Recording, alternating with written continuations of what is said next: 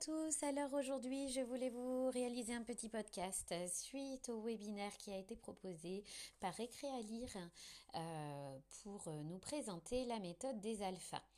Alors c'était vraiment une présentation euh, on va dire assez brève, hein, qui a duré une heure, qui présentait un petit peu les différentes étapes employées par la méthode. Alors quand on utilise déjà allègrement les alphas et qu'on a déjà le matériel dans nos cabinets, euh, c'est vrai que on n'a pas forcément toujours besoin de, ces réunions de présentation. On aurait plutôt besoin de la formation et surtout euh, d'un œil très entre guillemets orthophonique. Euh, bon, ce que je peux quand même dire, c'est que au niveau de, cette petite réunion, la méthode des alphas comporte trois niveaux. On a un premier niveau qui va être le développement de la conscience phonémique, la découverte du principe alphabétique et la mise en place du processus de lecture avec une correspondance graphophonologique simple. Voilà.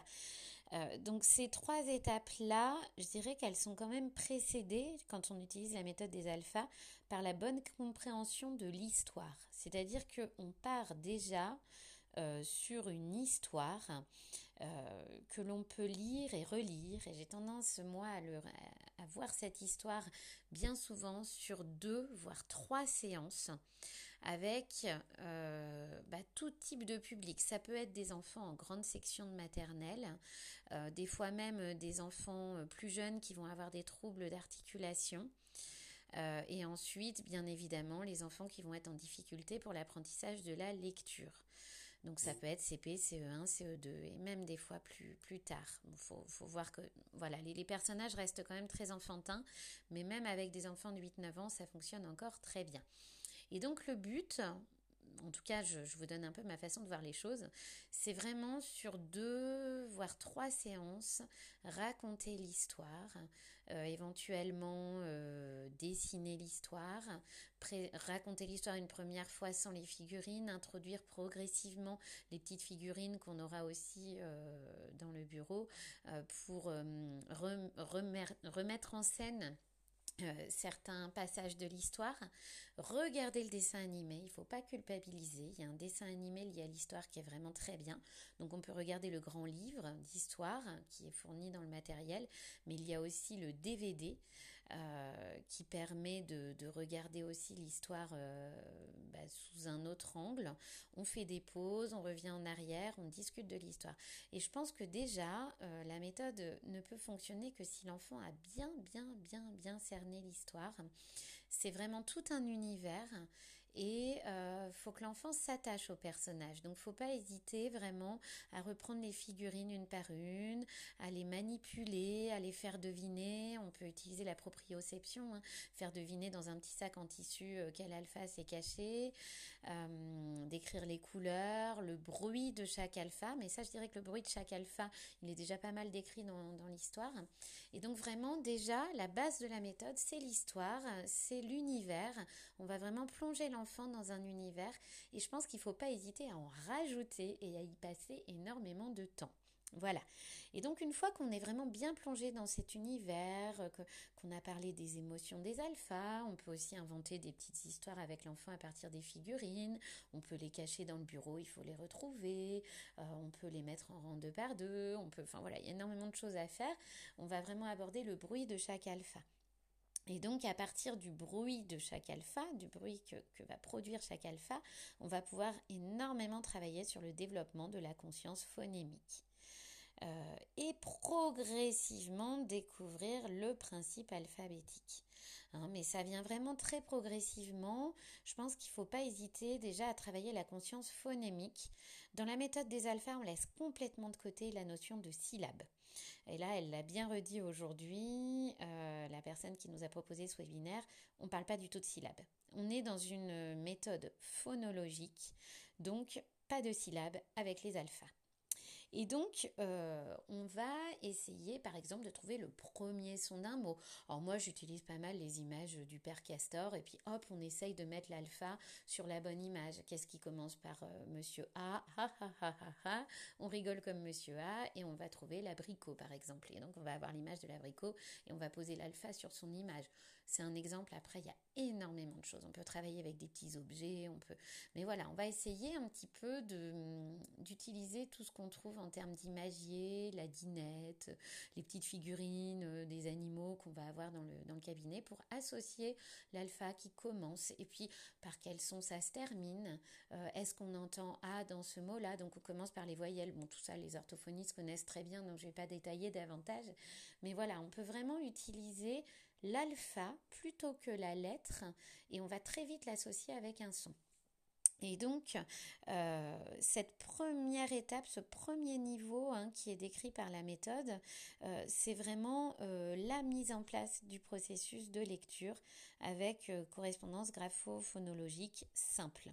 Donc, quand je dis simple, c'est-à-dire bah, tout simplement Monsieur A, la botte, la dame. Hein, on reste vraiment sur des choses très simples.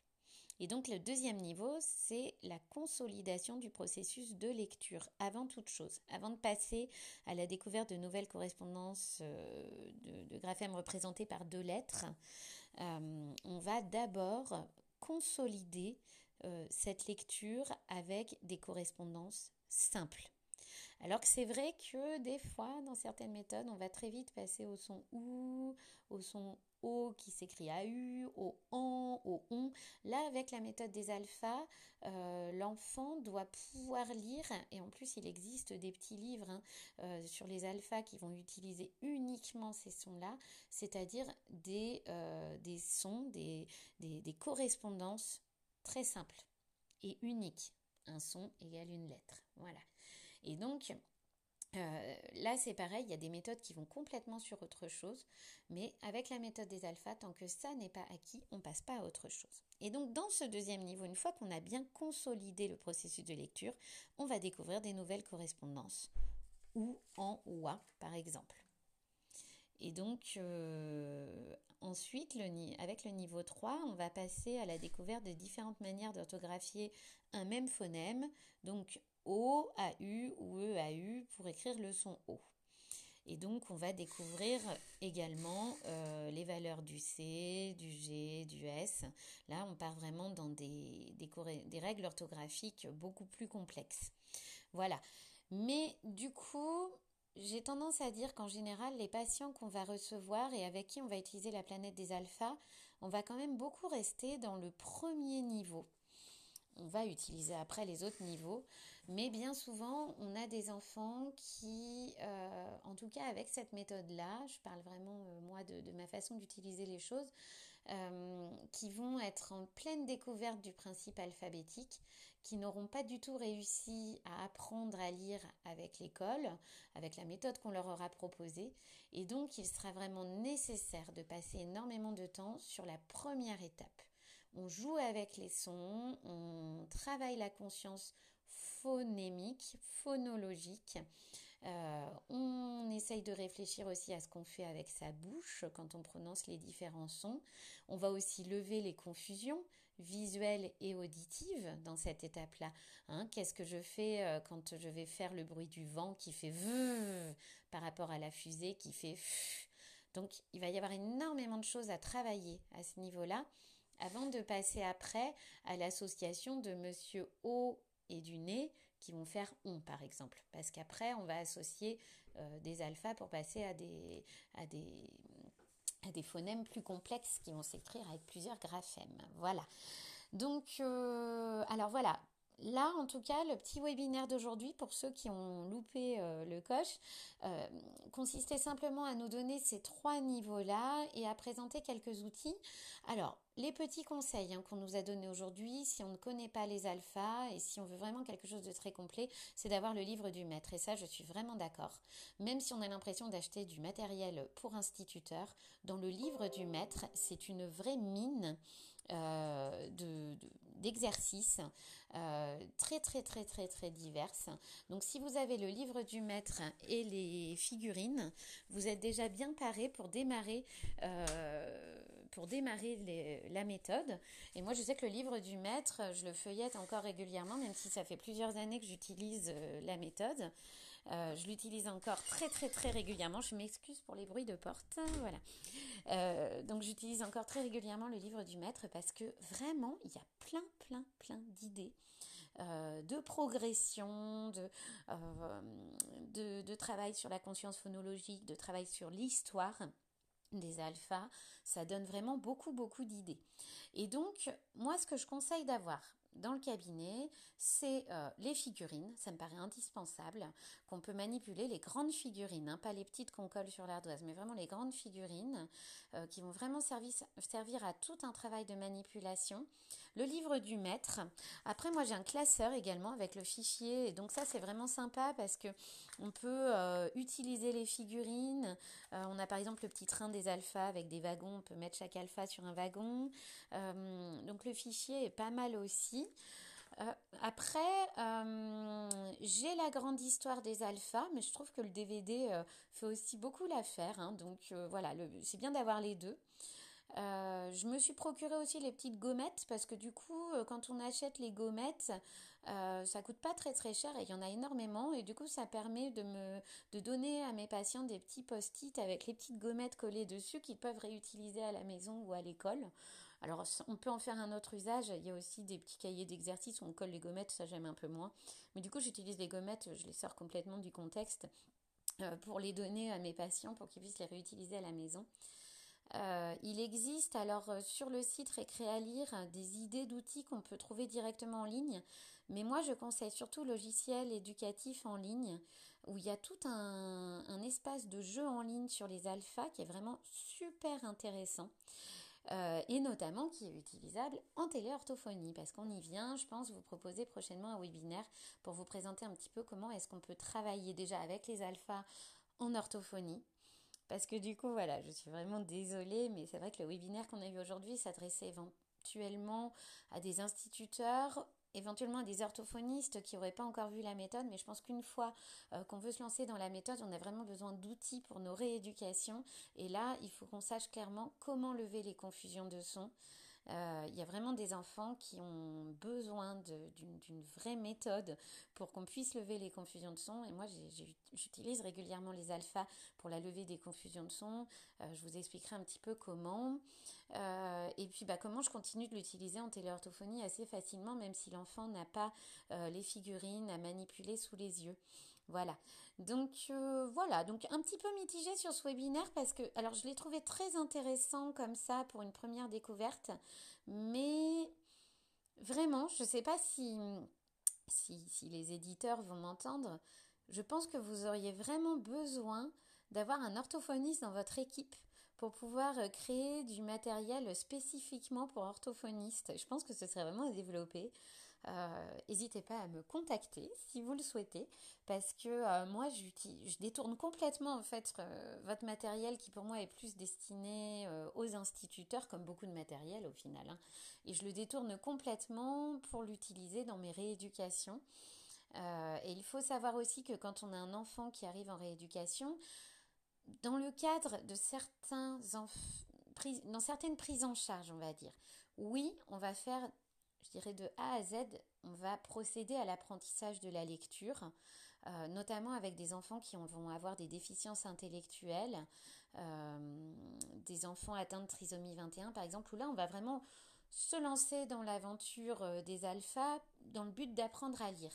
Mais je dirais que 80% de mes patients actuellement ne viennent pas chez l'orthophoniste pour apprendre à lire, ils viennent chez l'orthophoniste parce qu'ils ont rencontré, ils rencontrent une pathologie de l'apprentissage de la lecture. Donc ça veut dire que le travail a déjà été fait à l'école, à la maison, et que malgré tout, on a des confusions de son qui persistent, ou une mauvaise compréhension du principe alphabétique, mais une compréhension quand même partielle.